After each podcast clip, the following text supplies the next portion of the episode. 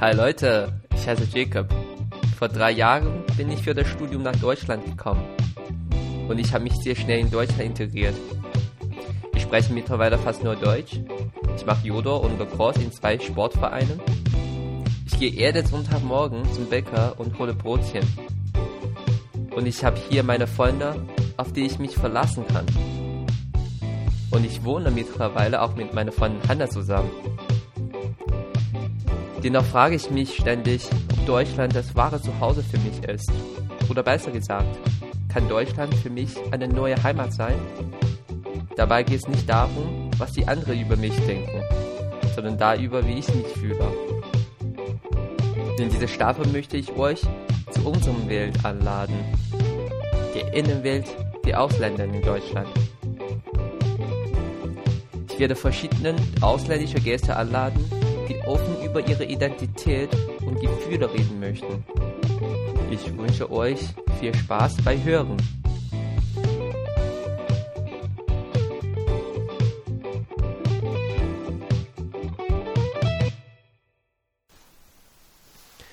Hallo Melissa. Hey Jacob. Du bist jetzt in Bonn, oder? Oder bist du in Berlin? Ja, nee, ich bin, ich bin in Bonn, äh, immer noch seit letztes Jahr. Ähm, aber es freut mich, dass wir uns wieder gefunden haben für diese Podcast-Folge. Kannst du dich kurz vorstellen? Also ich komme ursprünglich aus Ecuador. Ähm, ich habe mit 14 angefangen, Deutsch zu lernen und habe dann äh, quasi das deutsche Abitur gemacht ähm, bei mir in der Heimat. Ähm, und dann bin ich mit 18 nach Berlin gezogen, um Politikwissenschaft an der Freien Universität zu studieren. Äh, habe meinen Bachelor da abgeschlossen, ein Jahr zwischen dem Studium und dem Master versucht, was zu machen. Und jetzt mache ich einen Master in Public Policy an der Hertie School, mhm. ähm, was aber gerade eine Pause ähm, hat, weil ich, äh, also weil ich seit letztes Juli bei der UN hier in Bonn arbeite ähm, und dann ab September wieder mit meinem Master weitermachen werde. Ja, okay. Und du, du hast mir schon mal erzählt, dass deine Erfahrung in, in Masterstudium sehr, sehr unterschiedlich ist von deiner Erfahrung im Bachelor, oder? Weil, weil naja, ähm, das Studium ist erstmal komplett auf Englisch. Mhm, äh, genau. Ja, und wie, inwiefern ist das anders? Ja, also zum ersten, das, was du erzählt hast, das Studium ist komplett auf Englisch. Die Hertie School ist eine private Uni. Mhm. Ähm, ich glaube, dadurch sind auch die Menschen, mit denen man abhängt, ein bisschen anders als die, die man äh, bei dem Bachelor gefunden hätte. Es gibt viel mehr internationale Studis, äh, mhm. äh, viel mehr Menschen, die kein Deutsch sprechen, mhm. äh, weil das Masterstudium nur auf Englisch stattfindet. Ähm, und auch Menschen, die vielleicht nicht unbedingt Deutschland ein, ein, als ein Land sehen, wo sie langfristig bleiben würden, sondern mhm. nur so als eine Zwischenstation für den Master und sich deswegen in Deutschland nicht ähm, zugehörig fühlen, aber es auch nicht vorhaben, sich zu integrieren. Okay, also Sie sind die, sag ich mal auf Englisch, die Expats, kann man ja. so sagen, ja.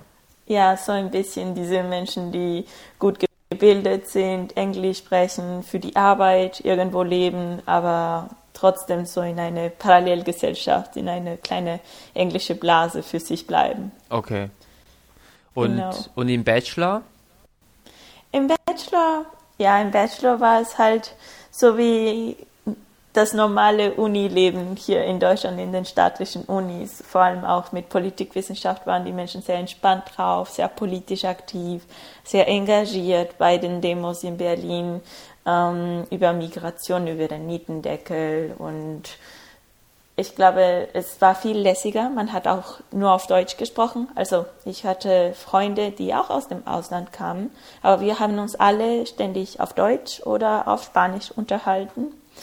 Ähm, und ja, also ich sehe da der Unterschied jetzt zwischen meinen Freunden aus dem Master und die aus dem Bachelor, dass die aus dem Bachelor viel mehr aktiv in der Gesellschaft sind, während die aus dem Master irgendwie nur ähm, in Berlin so ein bisschen schweben in der Multikulti-Welt. Ähm, ja, und ähm, in welcher Gruppe befindest du dich denn bist du komplett Ja. jetzt in dieser Masterblase oder? Äh, ich glaube, wir haben uns schon mal über das, also darüber unterhalten und ich habe dir gesagt, dass ich mich unintegriert fühle. Also ich habe mich mal, ich habe mich schon mal integriert während des Bachelors und jetzt während des Masters habe ich das Gefühl, ich werde weniger integriert. Ich verliere meine meine deutsche Integration so ein bisschen. Ähm, deswegen bin ich jetzt so in einem Zwischenraum Mhm. würde ich sagen. Ja, wie, wie ist es bei dir eigentlich? Also redest du viel Englisch mit Freunden oder hauptsächlich nur Deutsch? Hauptsächlich, äh, hauptsächlich auf Deutsch. Äh, ich bin gerade, äh, also ich wohne erstmal in Bonn äh, und in Bonn ist halt, ähm, ja, ich, ich, ich lebe in, in einer deutschen Blase, kann man so sagen. Ich, ich, ich meine, alle meine Freunde, äh, nicht alle meine Freunde sind Deutsche, aber viele meiner Freunde sind Deutsche. Und ähm, ich spreche fast ausschließlich Deutsch äh, seit drei Jahren. Und ähm, ja, also ich, ich, ich kann mir verstehen, also ich, ich habe schon auch mal erlebt, äh, äh, ich war auch mal Expert, sage ich mal, aber jetzt nicht mehr. Und deshalb kann ich dich auch sehr gut verstehen und ich finde das Thema auch sehr spannend, äh, spannend das Thema von Expert, wie das Leben äh, äh, als ein Expert ist im Ausland, weil ich kenne auch viele deutsche Freunde, die sich im Ausland befinden und sie sind auch Experts, aber äh, ja, sie sind halt nicht Expert äh, in, in Deutschland, sondern im, im Ausland. Und ähm, ja, Und ich finde es interessant, dass es diese, also dass diese, diese Spaltung gibt zwischen Experts und andere Art von Migranten, weil äh, ja halt Experts haben irgendwie eine positivere Konnotation als die Menschen, die zum Arbeiten irgendwo hinziehen, aber nicht einem hohen Level Job machen oder so. Ähm, aber ja, ja. das stimmt. Also wenn ich Expert höre, dann äh, stelle ich mir einfach vor, also ähm, ja, Expert so halt entweder US-Amerikaner oder Europäer, die im Ausland arbeiten und Immigranten sind für mich eher so äh, Leute aus äh, ähm, keine Ahnung, Entwicklung, Entwicklungsländer, die, ähm, keine Ahnung, ein neues Leben in Europa oder in den USA äh, oder in Kanada, weiß ich nicht, ähm, haben möchten, zum Beispiel. Genau. Ja. Und ich finde es interessant, dass es normalerweise verpönt ist, sich nicht zu integrieren. Mhm. Aber vielen Experts machen das nicht. Und ich glaube allgemein, dieses Druck, sich zu, integri sich zu integrieren, tut keinem gut. Also seien es Experts oder Migranten oder Studierenden, also sich integrieren zu müssen, davon bin ich mittlerweile so ein bisschen müde. Okay. Ähm, was meinst du mit müde? Halt, also mh, wir, wir sind ja beide gerade in Bonn Mhm. und in Bonn habe ich zum Beispiel das Gefühl, dass äh, ich habe auch deswegen gefragt, ob du mit Freunden auf Englisch sprichst, weil wie du sagst, du bist in eine deutsche Blase. Also man hat eine homogenere Gesellschaft ähm, und Menschen, die herkommen, die versuchen sich auch so zu verhalten wie die Menschen, die hier wohnen.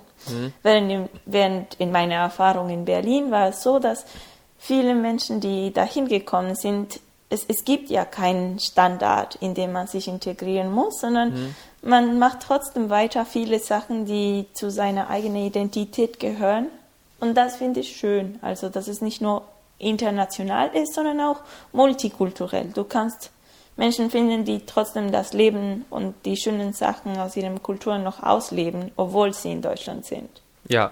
Also du meinst, Ja. Berlin ist einfach multikultureller als Bonn? Kann man Ja. so sagen?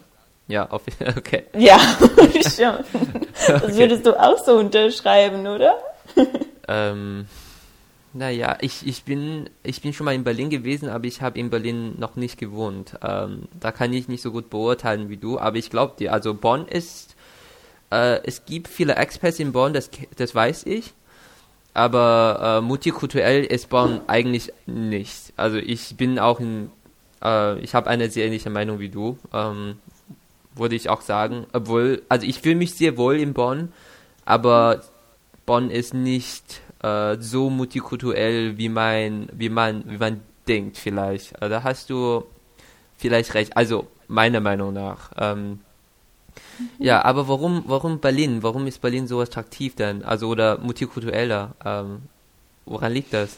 Mm, ich glaube, weil, also so Klischee wie es äh, so Klischee wie es hört, ich finde Berlin einfach eine Stadt, die einem viele Freiheiten gibt. Also ich, ich habe wirklich das Gefühl gehabt, in Berlin erlebe ich zum ersten Mal, also ich komme aus Ecuador, aus mhm. einer katholischen Gesellschaft, aus mhm. einer kleinen Stadt, das sehr konservativ ist. Und dann in Berlin habe ich zum ersten Mal das Gefühl gehabt, wie cool, ich bin hier niemanden, komplett anonym. Keiner kennt mich, ich brauche niemanden zu kennen und ich kann alles tun, was ich mag, weil keine Kirche, keine Schule, keine Eltern mir vorsagen werden, wie ich mein mhm. Leben zu leben habe, was auch ja. gefährlich sein kann. Ja. Ähm, aber ich glaube, das kann man überall machen, wenn man mit 18 für das Studium irgendwo anders hinzieht. Ja. Aber besonders in Berlin fand ich der Auswahl so mhm. reich an mhm. Sachen, die du machen kannst. Also mhm. wenn du Theater magst, dann kannst du zum Theater. Wenn du ja. irgendeine nicht aus Anime und Manga machst, dann findest du auch irgendeinen Laden, das super krasse ja. äh, Version davon hat. Also ja, also ich finde es interessant, das ist sehr unterschiedliche Sachen. Und du fühlst dich wohl in Berlin. Ja, ja. schon. Äh, alle meine ausländischen Freunde finden sich, äh, also die in Berlin gewohnt haben, haben mir gesagt, dass sie sich wirklich äh, Berliner fühlen. Also sie fühlen sich sehr wohl in Berlin. Aber viele meiner mhm. deutschen Freunde haben mir gesagt, dass sie einfach mit Berlin nicht, ähm, sie können mit Berlin nicht so gut verbinden. Ähm, weil äh, man braucht einfach, ähm, keine Ahnung, eine feste Freundekreis vielleicht, äh, was ich auch brauche, ehrlich gesagt. Und man mhm. muss sich auch irgendwie zu Hause fühlen. Man muss äh, mit dem Ort verbunden sein. Und Berlin, wie du gesagt hast, ähm, hat keine feste Identität. Und das finden viele Leute das nicht attraktiv eben. Warte, du hast gesagt, dass deine deutsche Freunde Berlin nicht so attraktiv finden oder deine ausländischen ähm, Freunde? Deutsche Freunde. Also nicht alle, äh, ähm, viele meiner deutschen Freunde, sage ich mal so, haben, ich mhm. habe auch diese Diskussion gehabt mit Leuten, die in Berlin gewohnt haben oder sage ich mal die deutsche Expert in Berlin, ja, die mhm. Politikwissenschaftler oder Politikwissenschaftlerinnen, ähm, die in Berlin ein Praktikum gemacht haben zum Beispiel.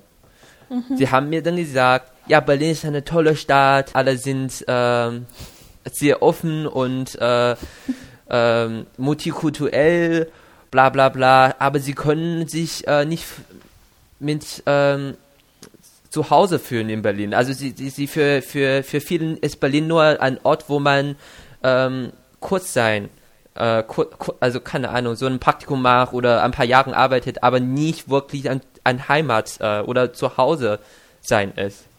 Oh, wirklich. Haben viele also, mehr gesagt.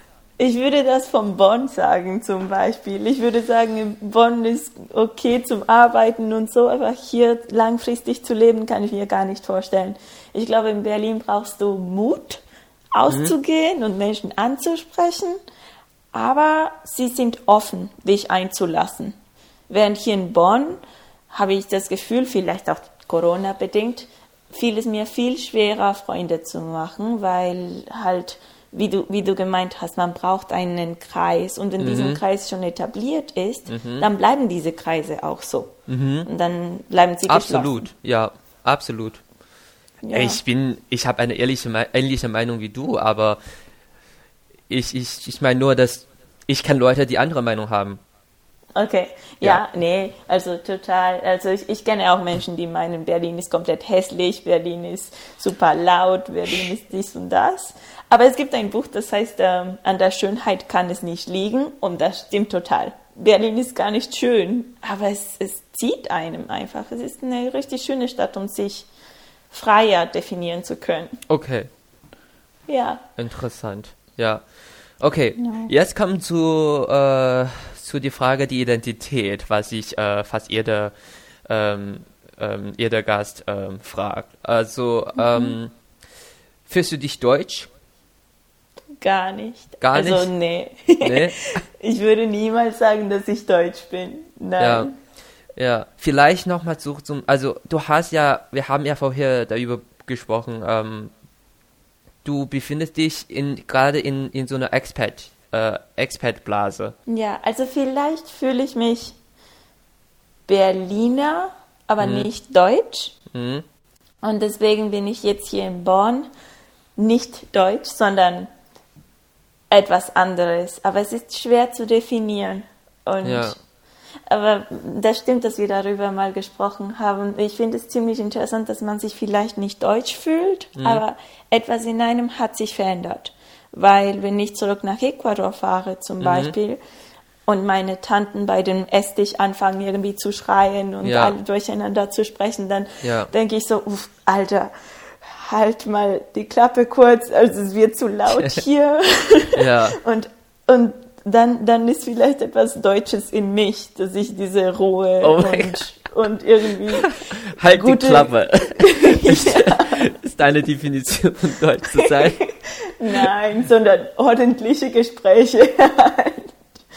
ähm, aber ja, also passiert es dir nicht auch, dass wenn du mal nach China fährst oder Chinesen äh, triffst oder chinesische Freunde siehst, dass du dich noch nicht ganz chinesisch fühlst? Auf jeden Fall, absolut. Ich für mich, ähm, ich bin sehr leicht überfordert, wenn ich mit chinesischen Freunden in Deutschland unterwegs bin, weil, wie gesagt, ich, ich bin, ich befinde mich jetzt in der deutschen Blase, also, ähm, weil ich eben ganz viele deutsche Freunde habe und, ähm, wenn ich mit Chinesen unterwegs bin, entweder in Bonn oder in Köln, äh, dann laufen wir zusammen auf die Straße oder essen wir in ein Restaurant und sprechen wir Chinesisch und reden wir auch eher so chinesisch orientierte Themen. Mhm. Ähm, dann dann habe hab ich auch so ein komisches Gefühl, weil ich, ich, ja, ich kann damit irgendwie nicht so gut umgehen.